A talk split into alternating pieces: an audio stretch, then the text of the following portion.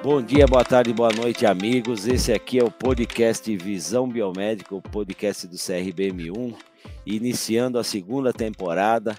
E estamos com os nossos amigos Daniel Reinaldo, Eric Barioni, Luiz Hendricks, Michel Santana de Pinho. E vamos dar as boas-vindas para o Eric Barioni, que agora é mais um membro, mais novo membro do nosso podcast. E aí, Eric? Marcos, boa noite, boa noite aos amigos que estão aqui com a gente. É um, uma honra estar ao lado de vocês. É bom, é uma honra para nós também. Daniel Reinaldo, boa noite. Saudações biomédicas, bom dia, boa tarde, boa noite para quem estiver ouvindo esse podcast, para quem estiver aqui acompanhando esse momento. E hoje um dia muito especial. Temos agora na nossa equipe nosso querido Eric. E hoje certeza que vai dar o que falar. Esse podcast, essa nova temporada, começa prometendo, não é não, Marcos? Você é muito legal mesmo. Boa noite, Luiz Hendricks, o nosso homem das operações do Visão Biomédica. Sem ele, nada disso existiria.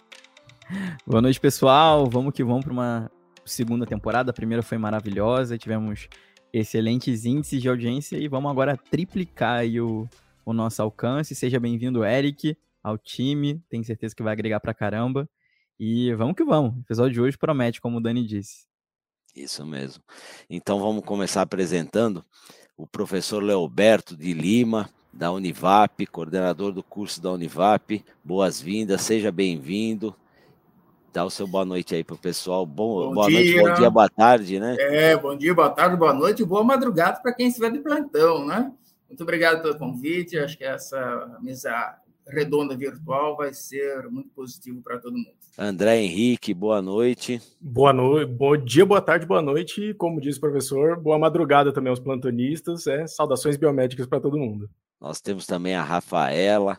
Rafaela é acadêmica da Unicid e vai estar colocando algumas coisas da, da parte acadêmica aqui para a gente, é, mostrando as expectativas e os desejos da, da, da, do futuro biomédico. Boa noite, Rafaela. Bom dia, boa tarde, boa noite, pessoal. É com muita alegria que, e muita lisonja também que eu venho aqui é, nessa apresentação, né? E também muito gratificante saber que o nosso CRBM, né, tem esse podcast que está agregando muito, né, tanto para os profissionais como também para nós acadêmicos. Então é de muita honra também estar tá aqui representando, né, essa galera e os nossos futuros biomédicos.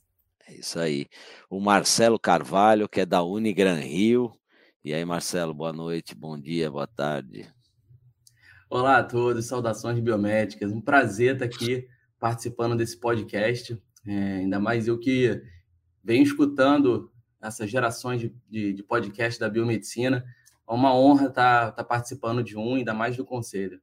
Legal, esse podcast aqui é de todos nós e a ideia nossa é levar, é tentar contribuir com todos os profissionais e com os acadêmicos, levando para eles algumas expectativas, mostrando é, profissões e é, profissionais e áreas de, de interesse da biomedicina para que a gente consiga é, despertar em alguns a vontade de, de, de, mudar de área e outros que, que consigam é, se resolver dentro da profissão, né? Porque, como a gente já comentou em, em podcasts anteriores, a nossa.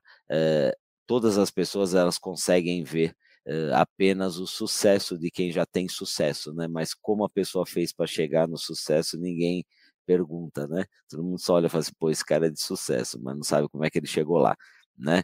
Então é isso que a gente quer falar hoje. A gente quer ter uma visão do coordenador do curso, de, de da pessoa que trabalha com, com a residência, trabalha na prefeitura municipal, e, e a ideia do Daniel, que é coordenador de curso, do Luiz, que tem experiência internacional e experiência nacional, apesar de muito jovem dentro da área dele, uma área desbravadora.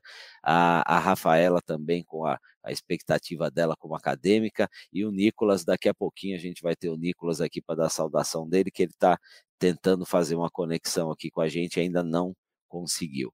Então vamos lá, Daniel, comece você a fazer suas perguntas. É isso aí. É, hoje, hoje a gente está aqui num, numa mesa de discussão muito interessante e a ideia é um pouco discutir o ensino biomédico né, no, no nosso país e os rumos da educação biomédica no país. Então, a nossa ideia foi trazer uma visão da gestão, uma visão da docência, uma visão do aluno e uma visão geral para que a gente possa aí começar a desenhar um caminho de onde estamos e para onde vamos com a educação biomédica. E dentro dessa perspectiva, eu queria começar perguntando para os nossos convidados, e aí vou começar já dentro da minha área, na coordenação de curso, então busco o professor Leoberto para iniciar e aí dando sequência com os demais. Professor, como o senhor vê hoje a educação biomédica? Qual é o rumo que a gente está levando? Eu tenho algumas, é, é, algumas observações também e a gente vai debatendo. Diga aí, como que você pensa que as, que as coisas estão caminhando em relação à biomedicina? É, Daniel, estamos passando por uma situação delicada, né, com essa pandemia aí. Né? É, pelo menos aqui a minha experiência aqui na Univap, é, principalmente na parte de estágios, né, estágio análises clínicas, que é muito importante para a formação dos alunos, é, nós estamos procurando fazer é, nem que seja estágio internamente em nossos laboratórios, justamente para formar esses alunos, né? É, porque em 2020 nós tivemos um PAC, porque todos os meus alunos estavam em estágio externo e com aquele isolamento, todos os laboratórios pediram para retirar nossos alunos. Né? Então, nós começamos a fazer estágio via remoto, com discussão de casos clínicos autorizados pelo nosso colegiado, né, de uma certa forma, é, autorizado pela portaria 544 do, do MEC. Né? Depois, no segundo, no segundo semestre, foi autorizado o retorno desses estagiários no laboratório. Por quê? Porque os biomédicos de laboratório estavam todos afastados devido à, à infecção. Né? No ano passado foi algo parecido. Né? Nossos alunos só conseguiram entrar em estágio no segundo semestre, somente com a vacina, né, com a primeira dose de vacina, e esse ano parece que vai caminhar de forma mais natural. Então, é, com esse isolamento, eu acho que aquelas instituições que não conheciam as aulas remotas se sentiram assim seduzidas pelo, pela economia que elas começaram a ter, né, com água, luz, né, outras despesas. E eu acho que foi nesse interim desses dois anos que muitas faculdades começaram a partir para cursos é, tipo flex, né, ou semipresencial, uma parte é, é presencial, outra parte remota. É, eu acho válido desde que, desde que a, a, o conteúdo né, é, para a formação do profissional seja é, permanecido e principalmente com relação ao estágio em si. Né? O estágio, ele, pelo menos aí, é, mais de 75% ele tem que ser presencial, se não há mais isolamento. Então, mais presencial possível.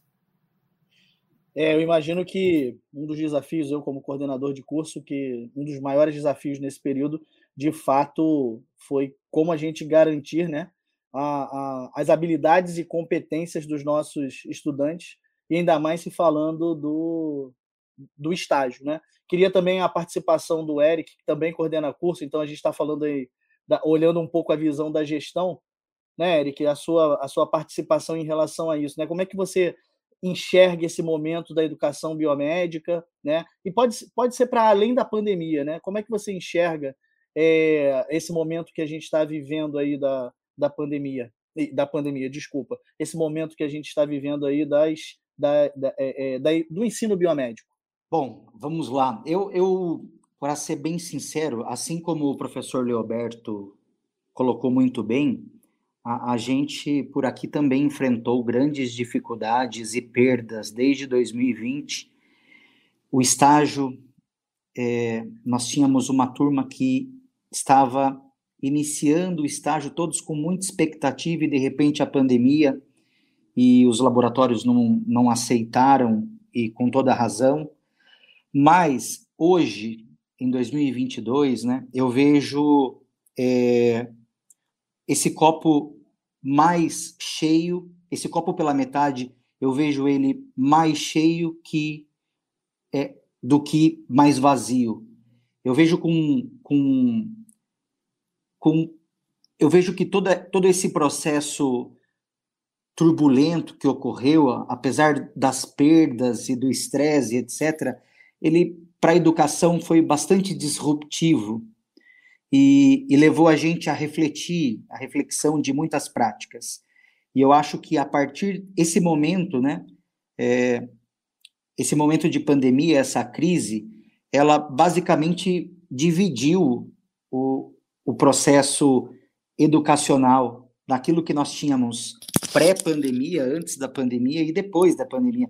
Veja você que todas essas ferramentas digitais, essas estratégias tecnológicas que nós professores utilizamos em sala de aula, elas já existiam, já já estavam aí, mas nós não não utilizávamos essas plataformas, essas tecnologias tal como a gente utiliza hoje, e talvez para que a gente adotasse tudo isso fosse levar anos e anos até que acontecesse. E tudo foi muito rápido e teve que ser assim por conta da pandemia. Então, acho que, por mais que a pandemia tenha trazido muitas coisas ruins, essa crise causou uma disrupção importante e a gente tem o pré-pandemia e o pós-pandemia, e o pós-pandemia eu vejo com grandes oportunidades para os alunos, para os professores. É, o mercado de, de trabalho necessita de profissionais diferenciados, profissionais mais tecnológicos, é, profissionais formados à, à, luz das competências para atender as demandas do mercado de trabalho. Então, eu vejo com bons olhos, mas, mas é um período de, de mudanças que impacta muito também o exercício do professor em sala de aula, o exercício da coordenação, a forma como as instituições é, montam os seus cursos e etc. Então, eu, eu, não, eu não estou dizendo que não tivemos dificuldades, mas eu prefiro ver essas dificuldades como oportunidades para esse nosso futuro na educação, é, usando modelos híbridos, presenciais, e também por meio de tecnologias é, digitais, etc. É, acho que é basicamente isso, Daniel. Então, muito, muito... Uma... desculpa, Dani. Uma coisa que eu, que eu queria colocar é assim, eu, eu para quem me conhece há mais tempo, eu, o Leoberto, o Daniel tal, eu sempre fui entusiasta da tecnologia e do, do, da modificação da educação. Né? Essa educação que, que a gente via até pouco tempo, eu nunca fui afeito a ela. E só que eu consegui, eu percebi uma coisa, além da instituição de ensino não estar muito preparada para, para essa modificação é, é, abrupta né, da, do EAD é, para é, porque a maioria dos cursos resistentes né, ao EAD, e aí para conseguir fazer é, com que esse acontecesse uma dinâmica com o aluno tal, todo mundo ainda está um pouco perdido. E o aluno mais ainda, porque ele não teve instrução nenhuma de como modificar a sua maneira de aprender, né? Que é como a pessoa sai do, do, do ensino médio e vai para a universidade, né? Ele, no primeiro ano ele só faz prova para tirar nota né? Ele não consegue perceber que desde o primeiro dia de aula ele é um profissional, é um profissional biomédico que ainda não tem diploma, né? Então ele, ele tem essa ideia de que se ele estudar ou se ele colar, ele faz a prova e passa, né? E aí ele passa para o segundo ano sem saber nada. Então, quer dizer, essa cultura também é, é ruim porque no, no, no, ensino médio você não dá essa expectativa para a pessoa, né? Então, eu acho que eu, a minha visão não de educador, de coordenador de curso envolvido com a universidade, a, o que me transparece recebendo pessoas no conselho como a Rafaela e tal, eu consigo perceber que eles têm é, muitas situações ruins, né? Dentro do curso universitário, uma delas é o estágio, curricular, né, que é a Associação Paulista de Biomedicina e o Conselho de Biomedicina estão fazendo uma, uma força muito grande para fazer parcerias para que os profissionais, eh, para que os acadêmicos tenham estágio. Né? Porque hoje ninguém mais quer dar estágio para ninguém. Época de pandemia, pior ainda. Está escrito lá que você precisa do estágio curricular de 500 horas, no mínimo né? Como é que ele vai fazer esse curso? Então, isso é uma preocupação nossa, e nós estamos assim já desde de outubro do ano passado, e a Rafaela e o Nicolas foram lá justamente para conversar com a gente a esse respeito do estagiário, né? E eu queria ouvir de vocês é, essa situação extremamente importante, o estágio curricular. É, eu vou pegar o gancho, então, para até para direcionar a pergunta também, que eu, eu concordo muito com o Marcos, né? usando um pouco da fala do professor Leoberto e do, do Eric, né? É, os desafios que se colocaram foram, foram muito grandes, né? Diante da pandemia, mas eu, eu, eu penso que voltando ainda mais para trás no tempo, antes da pandemia, que eu concordo 100% com vocês que a introdução da tecnologia ela, ela vai modificar muito o que vem por aí.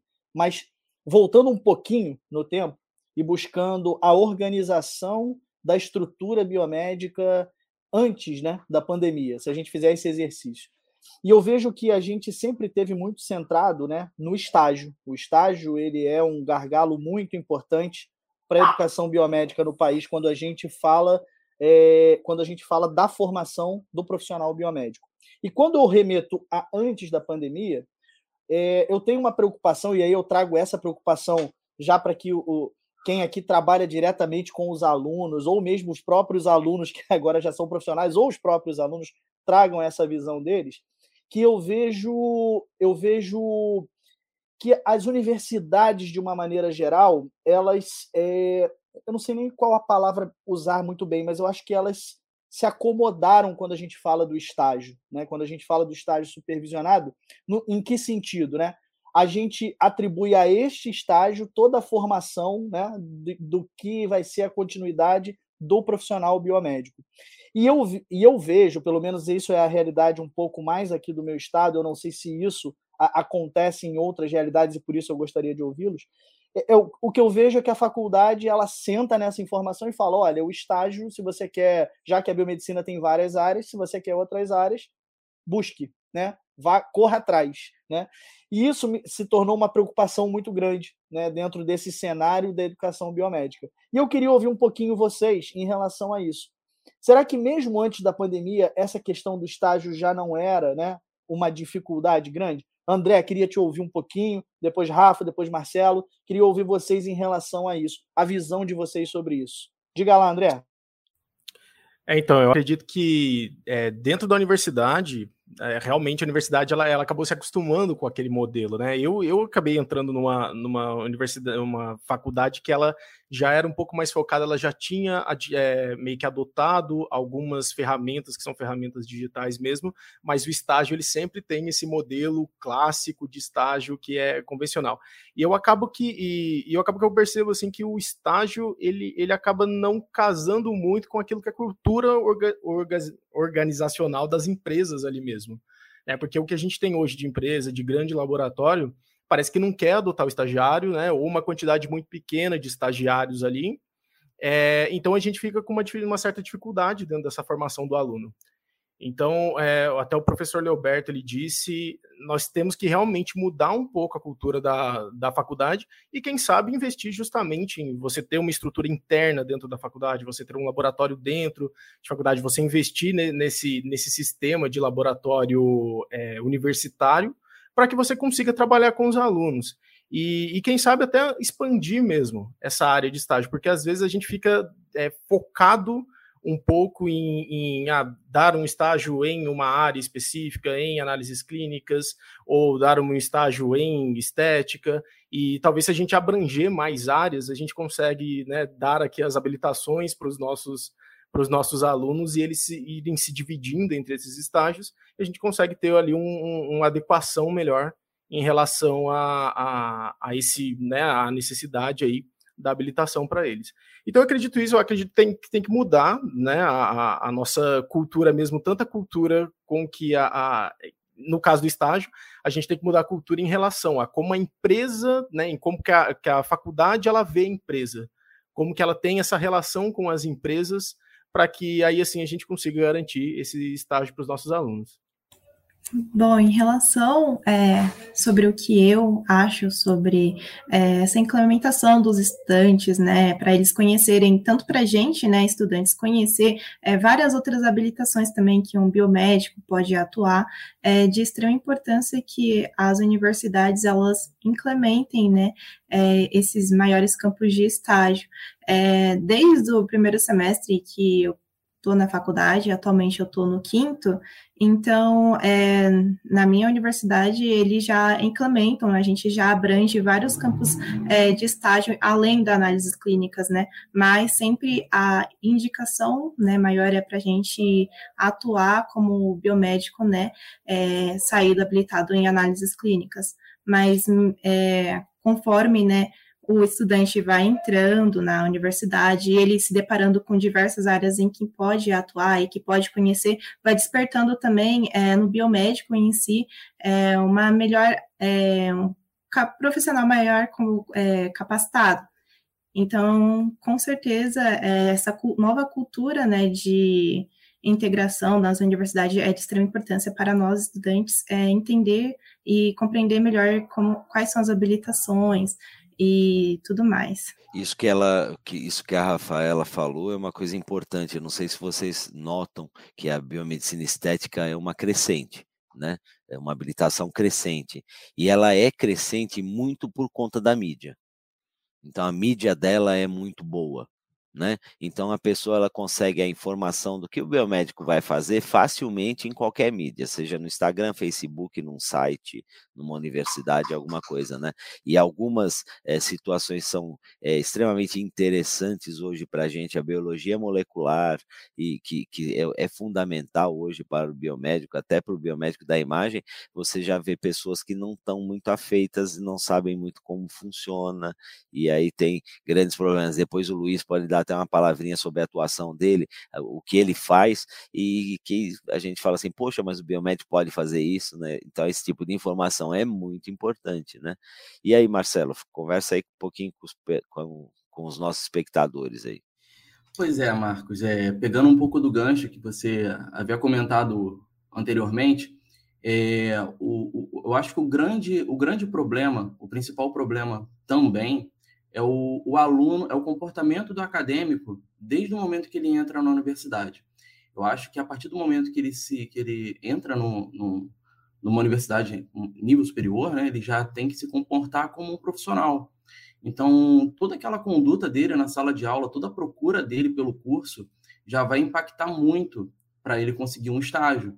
É, eu não sei como, como que andam os estágios nos outros estados nos outros municípios, mas aqui no Rio de Janeiro, é, eu já vinha buscando já desde o início. Né? Tive ajuda né, de grandes professores, os professores ajudam bastante, entram em contato com a gente, falam onde estão as, as, os, os, trabalhos, onde, estão, onde está acontecendo os estágios. Então, cabe também um pouco do aluno buscar também e procurar saber qual o meio que ele está se inserindo. É, eu, particularmente, eu, eu sempre tive um, um, um certo tropismo pela, pela saúde pública. Né? Então, é, eu tenho parentes, minha esposa também é da área da saúde, que sempre atuaram no SUS. Então, eu sempre me apaixonei pelo SUS. Então, eu sempre busquei é, unidades públicas de saúde, atenção primária, atenção básica, é, hospitais que, de alta complexidade. Então, esses locais, eu acho que ofertam melhor o estágio para os acadêmicos. Né? Eu acho que é bilateral. Tem que ter uma procura do aluno, tem que ter também uma, uma maior procura também da universidade, né, fazer boas parcerias, porque hoje os laboratórios privados é, eles pensam em lucrar, né, e não, não, isso não é algo negativo. É, isso é uma questão de preço, é uma questão de demanda, é uma questão de ter o, o dinheiro para poder fornecer o, aquele estágio para o acadêmico. Na unidade pública sempre tem um déficit de profissional e você tem uma demanda muito grande de serviço e a diversidade dentro de um hospital é, é, é, é enorme. Eu tive a oportunidade de fazer as, os dois estágios para as minhas habilitações no Hospital Municipal Lourenço Jorge e na Clínica da Família José Sozerdi, em parceria com a Unigran Rio. É, eu acho que você também tem que pegar a oportunidade, um pouco da oportunidade do momento. Né? Naquele momento ali, eu estava percebendo que é, nós poderíamos agregar a clínica da família. Né? O, o, a universidade também viu isso. É, nós começamos com os exames preventivos na citologia oncótica. É, é, um grande gargalo isso nas unidades básicas, principalmente nas clínicas de família, porque todas aquelas amostras elas são coletadas e enviadas para um laboratório terceirizado. Então, isso demanda um tempo.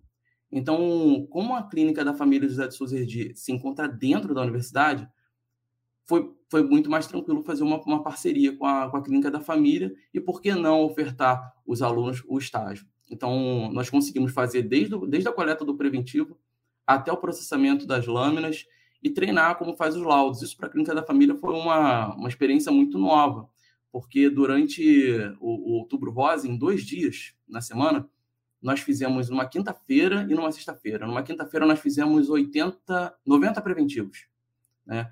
E, e, no laboratório nós conseguimos processar todas as lâminas com laudo. Você tem em média mais ou menos uma noção. A clínica da família hoje, por semana, faz nove, dez coletas e envia para o laboratório e demora meses até para ficar pronto o laudo. E no Lourenço Jorge, que é um, um, um, hospital de grande emergência, um laboratório muito grande, atende a demanda, são 400 exames numa tarde. 400 exames não, perdão, são 400 amostras, né? Exames são muito mais. Então, você tem desde a coleta até todos os setores da análises clínicas, lá tem é, a citologia também, é, tem a hemoterapia. Então, acho que falta a universidade fazer parceria com essas unidades e falta também é, um pouquinho da busca do aluno. Sem querer me estender um pouquinho, mas já aproveitando o tempo, é, o, até o Daniel comentou que eu estou fazendo estágio na Secretaria Municipal de Saúde. Queria pegar esse gancho também, porque agora eu estou tendo uma visão de como é, o, setor, o, o setor público enxerga o acadêmico. É, como que existe essa vaga, como que essa vaga é viabilizada. É, os hospitais, as unidades, elas têm autonomia. Então, muitas das vezes, o que, que acontece? Nós, como acadêmicos, buscamos a unidade. Chegamos no setor e já é uma dificuldade, porque muitas das vezes você não conhece ninguém. Então, para você entrar na unidade já é difícil. Para você chegar até o setor é mais difícil ainda. É, então, quando você já é de dentro, quando você já está fazendo parte, quando você já conhece alguém, é muito mais fácil você ter uma comunicação. Então, você vai até o setor e pergunta se tem vaga. Muitas das vezes o acadêmico está com a cara na porta. Né? Essa é a maior verdade. E, e hoje, dentro da Secretaria Municipal de Saúde, de lá de dentro, eu estou conseguindo, é, junto com, com outros profissionais, abrir vagas. A gente está conseguindo chegar nesses setores e é, ampliar a mente deles. Falar, olha, teu acadêmico aqui dentro, você está treinando uma mão de obra que futuramente vai estar tá te ajudando aqui dentro também.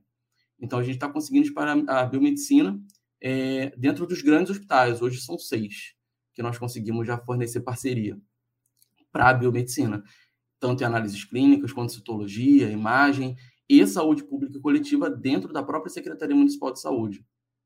Então, acho que vai muito disso, ter novas parcerias, buscar, o aluno também tem que buscar um pouco esse estágio é, no mercado, ele precisa já estar ali dentro da faculdade e também rodando essas grandes unidades, sabendo o que, que o profissional pode agregar, o que, que você pode estar fazendo, o que, que você pode estudar. E quando o biomédico ele entra no hospital, realmente ele faz a diferença, eu percebi.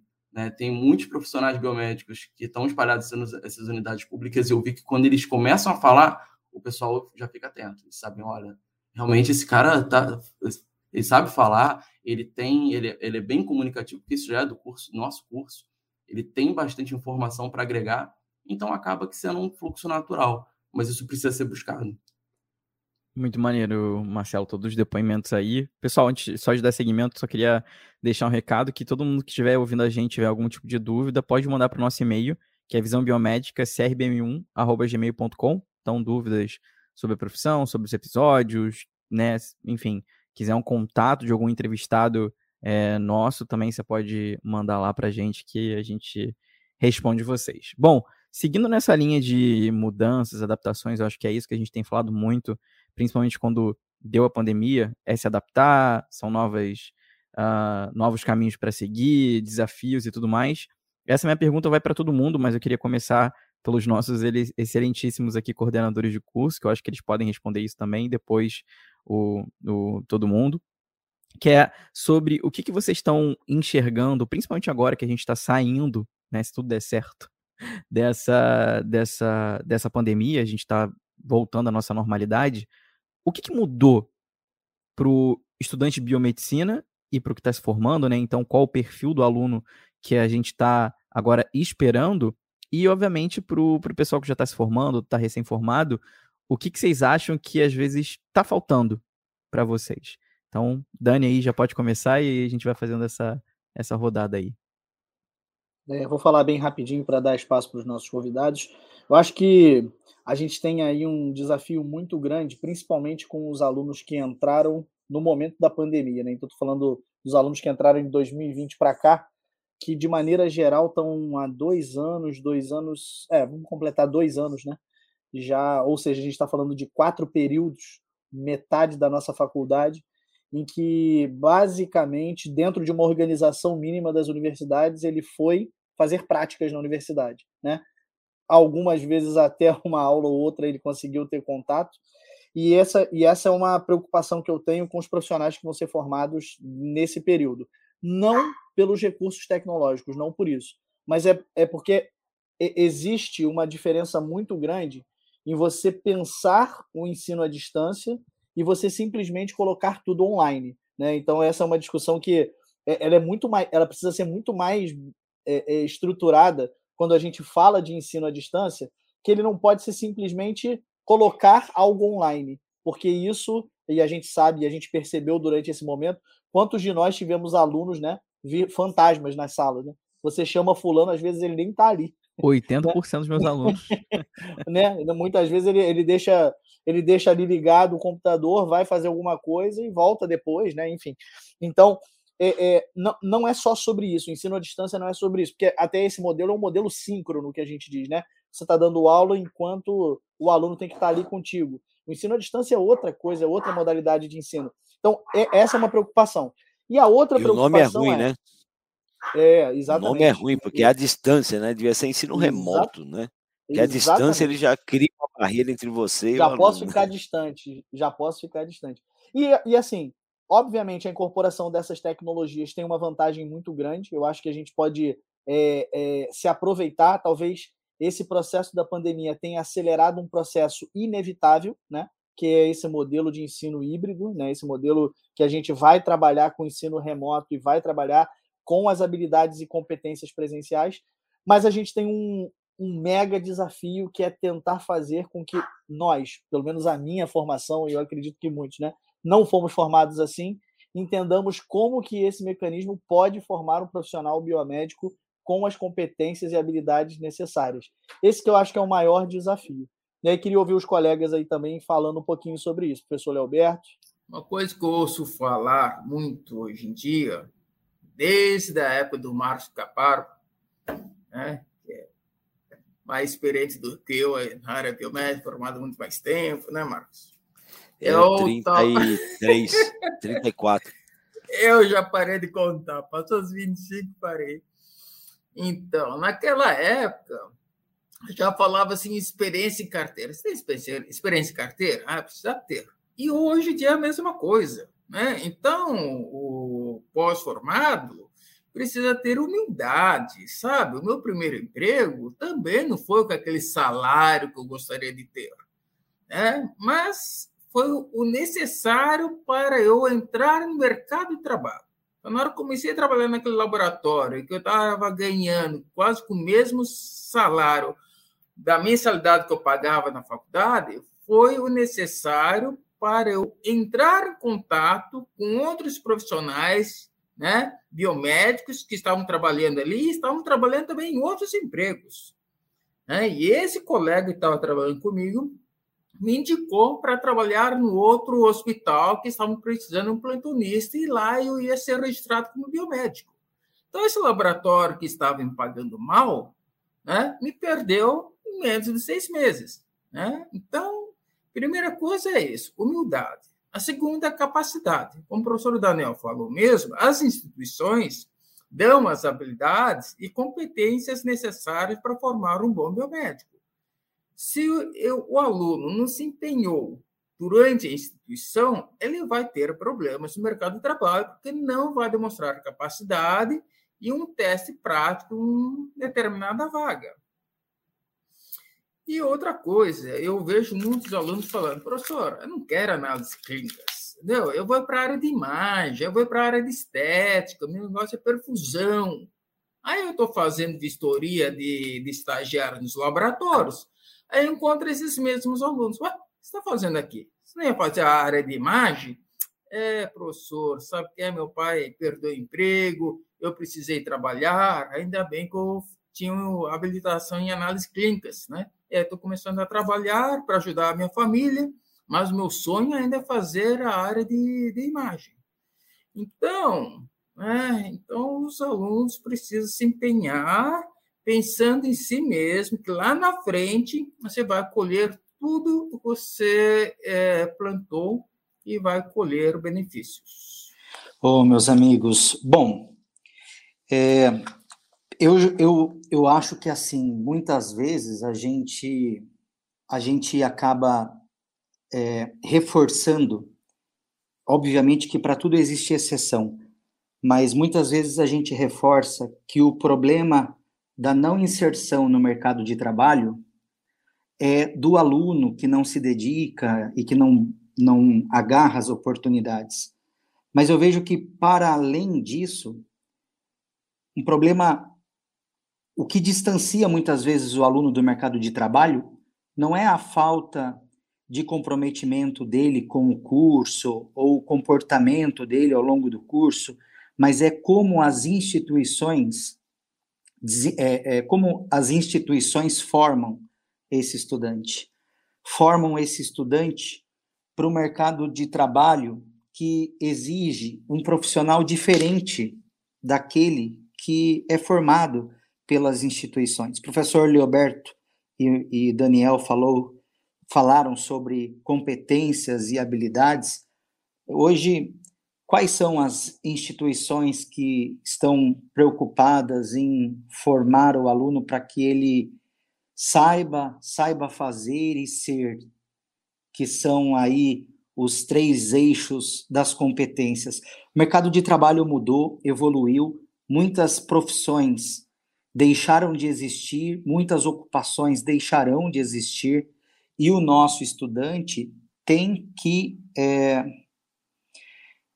tem que ter competências e habilidades à luz das necessidades do mercado de trabalho. Então, muitas vezes a gente acha que o aluno não consegue encontrar um emprego, não consegue se encaixar e etc. Ele pode ter todos os toda a, a gente pode atribuir a ele é, um comportamento inadequado, uma, um, não levou a sério a, a graduação como deveria e etc. Mas eu acho que nós, enquanto docentes e coordenadores, temos um, um papel de, de culpa importante nesse processo e a gente precisa refletir muito sobre isso. Queria só, antes de passar a palavra para você, Luiz, é, comentávamos sobre os estágios, né? É, como eu disse, a, a pandemia foi um momento de, disrup, de disrupção. Eu acredito que isso é positivo, mas óbvio que isso escancarou problemas que nós já tínhamos, né? Problemas do estágio.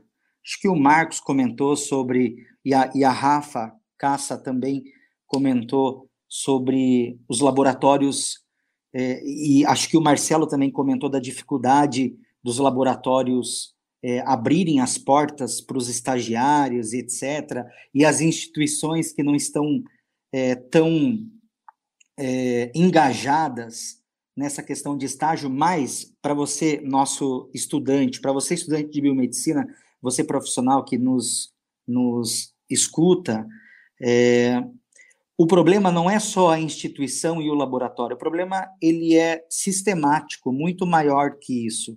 A nossa educação biomédica, ela é ela é fantástica, mas ela possui alguns pontos de fragilidade que nós precisamos modificar para que as instituições, de fato, é, sejam obrigadas a fornecer o campo de estágio e para que a gente não fique gerando aos laboratórios esses pedidos de estágio que eles encontraram a oportunidade, por exemplo, de cobrar pelo estágio, o que é ruim, mas não, não está errado, né? Então, eu acho que a gente precisa compreender que o problema é maior que tudo isso.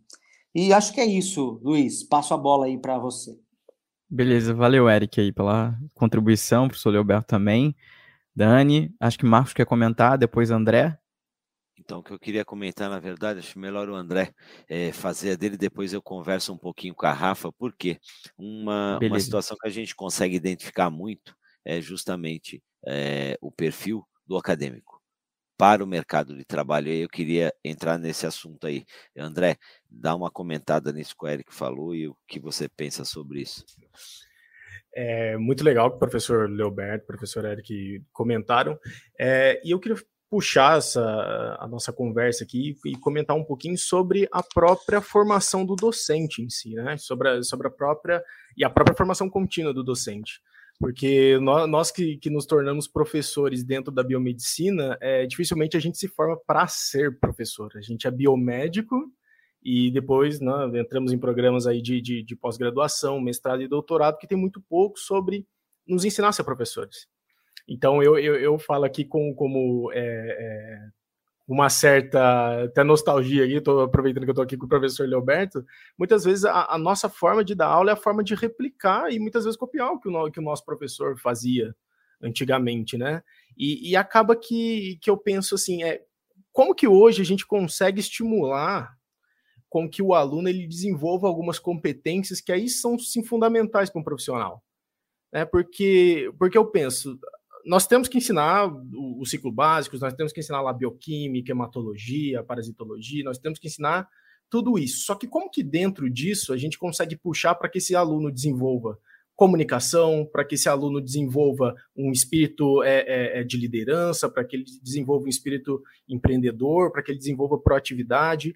E no meu entendimento, como hoje a gente tem essa dificuldade de muitos laboratórios grandes realmente evitarem é, é, é colocarem ali os, os estagiários ali na, na rotina deles, ou se colocam, são, são muito poucos. E eu acho que esse risco, né, até, até seria interessante ter, ter, um gestor aqui, mas eu acho que esse risco ele acaba sendo calculado também pelo gestor. Ele sabe que muitas vezes ele vai colocar um profissional ali que é um profissional que não está com uma grande experiência, com uma vasta experiência, que a, a, provavelmente o estágio dele é, é, foi parte na faculdade, é, foi parte dentro da faculdade, foi parte remoto agora com a pandemia. Então, isso de, deve estar no, no, raciocínio do próprio gestor. Então, qual que é a competência que, que esse profissional vai precisar? é necessariamente a competência de saber fazer todos os, os procedimentos é, especificamente, é, é, eu não acredito nisso. Eu acho que, que ele contrata muito na intenção de, de entender como que esse profissional vai sair, como que vai ser a evolução dele. Então, acaba que dentro da universidade a gente tem que ter, um, um, nós como, prof, como professores, a gente tem que ter uma cabeça de como levar esse aluno a desenvolver essas características além daquilo que é ciclo básico, que é disciplina básica, que é conhecimento básico que ele tem que entender. E até porque, gente, é, é hoje nós, nós os, os, professores aqui, todo mundo aqui viu a evolução técnico-científica dentro, por exemplo, de um laboratório de análises clínicas, dentro da área de biologia molecular, dentro de todas as áreas da biomedicina. Então, até ontem, né, eh, se falava, ah, eu tenho que fazer um procedimento, tenho que fazer uma, uma, uma técnica longa e demorada. Hoje eu tenho um equipamento que eu coloco lá dentro, ele, ele resolve em, em dois tempos. Obviamente eu tenho que saber toda a interpretação daquilo, mas a tecnologia ela avança. Então, esse profissional, hoje, por exemplo, o profissional biomédico, ele tem que saber atuar com tecnologia. Não tem que ser um, não tem como ser um profissional longe da tecnologia. É, se fala em, em, biologia molecular mesmo, lá, quando, quando eu fiz faculdade, víamos lá as técnicas de biologia molecular, e, e a impressão é, não, biologia molecular, técnicas caras, é, técnicas sofisticadas, é, do exterior, está fazendo isso em pesquisa e tal. Hoje em dia, né, não se falava em PCR até dois anos atrás, direito, fora, comumente, hoje em dia, você faz uma PCR em 24 horas dentro de um laboratório de análises clínicas. É, então, nosso profissional está capacitado para fazer isso? É necessariamente só aula em si, só conhecimento básico para ele saber isso? Eu não acredito. Eu acredito que, ele, que o aluno ele tem que buscar desenvolver é, capacitação e qualidade mesmo, né? Que, é, que são aqueles é, é, detalhes ali na, na, no profissional que vão fazer ele melhorar. Até por isso, eu acho que a, que a, que a Rafaela é, aluna, falou que se, que se envolveu com diretório acadêmico, com essas é, partes dentro da, dentro da faculdade, e eu acredito que isso, por exemplo, é uma área que vai te desenvolver espírito de liderança, vai te desenvolver trabalho em equipe, são características ali super necessárias para esse profissional. Então, acho que isso é fundamental. Eu queria pegar um pouco desse gancho que o, que o, do que o André falou é, em relação à mudança né, do, do, do, não ficar só apenas no ciclo básico. Eu, eu, eu uns dois períodos para cá, eu fiquei pensando sobre isso, refletindo se aumentar a carga horária, né, aumentasse a carga horária do curso de biomedicina, isso aqui refletindo, né? É, aumentando a carga horária da biomedicina no ciclo básico, assim como alguns cursos já são. É, você tem o, o, ciclo básico na faculdade e da universidade em si tem uma, um, uma um a mais naquela disciplina. Você tem uma parceria sólida como instituição, né, com um hospital, com uma clínica, com ou no caso de perfusão, ambiente cirúrgico, que é um espaço para aquele aluno conseguir desenvolver aquelas técnicas, né, que ele está aprendendo na faculdade. Eu acho como se fosse um internato, né, nos últimos períodos. É, você tem ali o estágio onde você vai direcionar o teu estudo para as habilitações, mas acho que deveria ter um pouquinho antes, é, dentro desse ciclo básico, você desenvolver as características do biomédico, é, análises clínicas, biologia molecular, hematologia. Eu acho que frequentar mais essas unidades, eu acho que falta um pouco isso. É, falta um pouco do, do, do, aluno de biomedicina, dos acadêmicos de biomedicina estarem inseridos nesses locais, né, para a gente conseguir desenvolver mais. Eu acho que a pandemia ajudou muito, ajudou bastante, porque o aluno de biomedicina, hoje, ele atua em campanha de vacinação. Então, é uma coisa que é uma coisa agora que, que é diferente. Né? Os alunos, os acadêmicos de biomedicina que atuaram na pandemia, estão saindo com uma formação diferenciada daqueles que se formaram antes. Então, é porque eles estão com experiência de campo. Eles saíram dali do meio acadêmico, por mais que seja remoto, e ele está indo na campanha de vacinação, ele está atendendo o público, ele está com uma visão diferente. Acho que está faltando um pouco isso também. Acho que as universidades deveriam pensar em fazer essas parcerias sólidas com essas unidades assim. Eu queria também reforçar, né, é, o que foi comentado antes é, a respeito dos acadêmicos que entraram né, no período de pandemia, né, a partir dos anos de 2020 e tudo mais, porque atualmente a minha turma, né, é, a gente entrou no final, no início ali de 2020, então é, a gente encontrou esse momento de é, dificuldade. Então, a gente tem uma gama de estudantes, né, é, aquele estudante que está super participativo, esperando muito para voltar presencial, é, aquele estudante que quer participar de todo o congresso que vê, todo o simpósio, e também a gente tem aquele, aquela outra parte dos estudantes que estão super desmotivados e afim, né, de acabar trancando, então, a faculdade, e assim como o André falou, né, a respeito do estudante se integrar nesses projetos que a faculdade, as universidades dispõem, né, para esse estudante, é, fica também valendo como uma dica, né, para você se integrar nisso, é, trazendo você para perto é, dos profissionais biomédicos, né? Porque o que a gente espera, o que a gente perdeu é, durante a pandemia, né? Esse processo de remoto e tudo mais, foi esse, é, essa conexão, esse network. A gente não teve aquele contato com o professor no olho a olho. Então, eu estou aqui para falar que a gente espera mesmo é, mais essa conexão com os nossos tantos coordenadores. Então, é até um privilégio estar aqui com vocês hoje, porque é, por mais que a gente esteja nesse meio remoto, é importante para a gente a conexão é, com os professores, com os nossos colegas, e também por isso mesmo a gente é, tem, né, a, falando ao lado dos estudantes que estão é, querendo estar participativos em tudo, é, indo em congressos, fazendo visita técnica, né, justamente também para é, entrando em pauta no que o Marcelo falou, é, para a gente conhecer mais é, das é, áreas que o biomédico atua. Então a gente é, na nossa instituição a gente incentiva com que os nossos colegas a, é, vão para esse lado, para esses estudantes que querem pra, ser participativos e trazer de volta, né, através de participação em congressos e também em visita técnica, né, e também em estágios, essa conexão que a gente que foi retirada da gente durante esse período de pandemia. Então, eu, o que eu tenho a dizer dos nossos amigos, né, nossos colegas estudantes é, que ficaram durante esse período de pandemia, é que são estudantes assim fortes, que em meio a tanto é, sofrimento, né, algo, a, dificuldades, mesmo assim eles não desistiram, assim como os nossos professores também, é, coordenadores tiveram que todo mundo se readaptar, então eu acredito que é uma pauta assim, muito importante para a gente trazer para esse podcast, né? Porque todo mundo estava se adaptando, então o que nós precisamos hoje mesmo é essa conexão, né? Que, que nem vocês comentaram, é, não é distanciamento, e sim algo que nos aproxime novamente um dos outros. É isso mesmo, é importante, é importante a sua colocação e, e eu queria comentar uma, uma situação com vocês. O, o mundo ele mudou eu, eu acho que eu sou mais velho aqui, não sei, mas, eh, mas assim a minha a minha vida tenho 57 anos ela é, foi permeada por mudanças, né? Eu sou filho da ditadura, né? Nasci em 1964 e assim fui vivendo a minha vida e as transformações que aconteceram.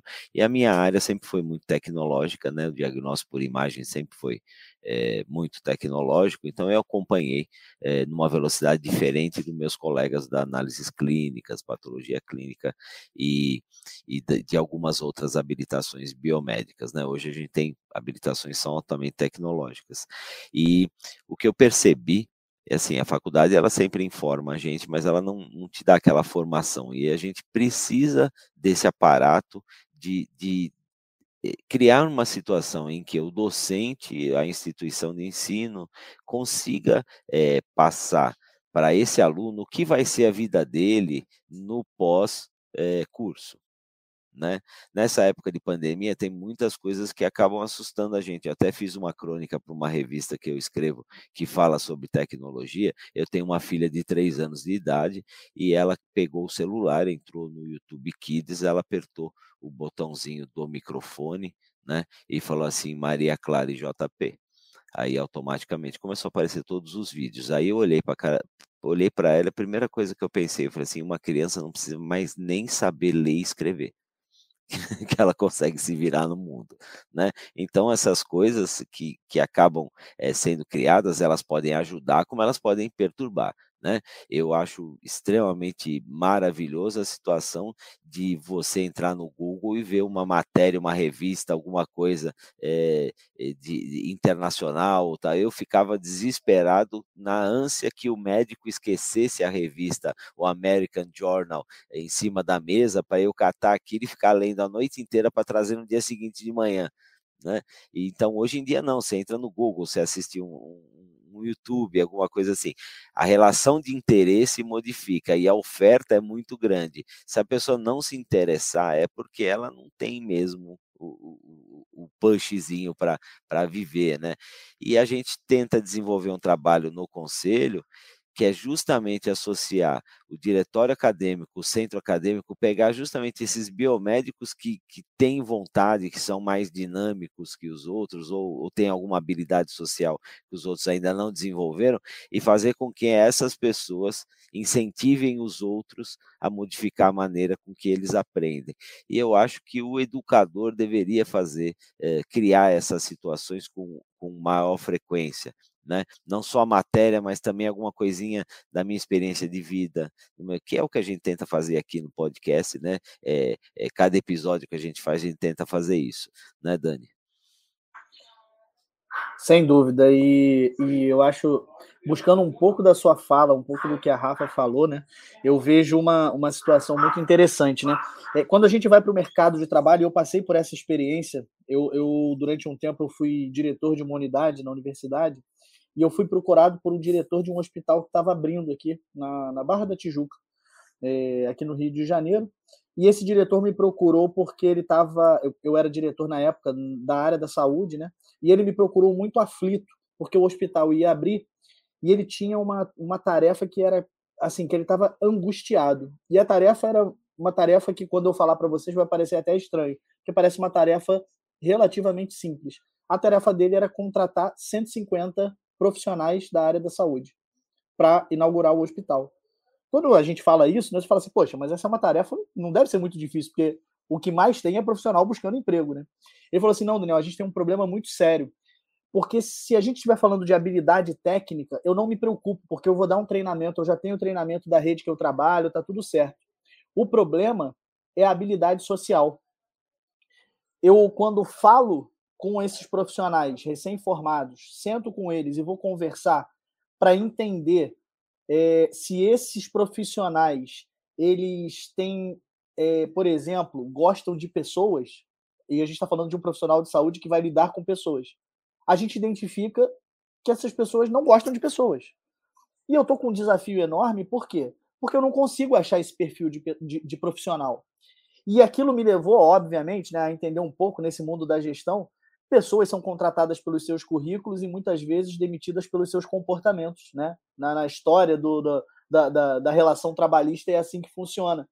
E essas habilidades sociais, essas habilidades comportamentais, elas muitas vezes são negligenciadas dentro da universidade. Então, buscando um pouco da, da fala da Rafa, eu acho que o desafio ainda é maior, porque a distância treinar essas habilidades ou tentar mostrar as habilidades comportamentais é um desafio que eu diria que é multiplicado por muitos, né, por muitos dígitos, no sentido de você como como fazer o nosso aluno. E eu tenho percebido, e aí, obviamente, isso daqui é assunto até para outros podcasts, sem, sem dúvida, a gente vai ter que ter um capítulo 2, Luiz, porque parece que eu estou há 10 minutos aqui conversando com, com o pessoal e já temos aí quase uma hora de podcast. Né? É, verdade. É... e, e e, e, e, assim, eu acho que as redes sociais trouxeram esse desafio também. Porque hoje as pessoas são extremamente é, é, articuladas nas redes sociais, mas quando você vai para o ambiente né, de trabalho, para o ambiente corporativo, sei lá, aquelas pessoas parece que não existem, né? Aquelas pessoas com posicionamento, com palavras bonitas, elas parecem que não existem. E isso, de fato, para mim, é, um, é uma situação que eu acho que a gente ainda vai precisar entender essas novas relações, de lidar com as redes sociais, de lidar com o ensino híbrido, de lidar com esse profissional que está sendo formado, tudo isso aí vai ser assunto, sem dúvida, para um novo podcast, porque a gente já está se encaminhando para o final aqui. Então, eu queria ouvir é, é, a palavra final de vocês, né? Queria ouvir o professor Leoberto para dar aquela finalização, mas lembre-se, vocês já estão convidados para o capítulo 2 desse nosso podcast, tá certo? Ok, Daniel, obrigado. É, gostaria de aproveitar a oportunidade para acomodar vocês que já são recém-formados. Tá? Existe no Facebook um grupo chamado Portal do Biomédico Facebook, que é um grupo que já existe há mais de 10 anos, tem mais de 30 mil membros. Ele é específico tá? para divulgação de vagas de emprego em todo o Brasil, até fora do Brasil. Tá? Então, entre lá, Portal do Biomédico Facebook Tá? Não é para discutir outros assuntos da nossa classe biomédica, não. Tá? É para divulgação tá? de vagas de emprego, tá bom? Boa.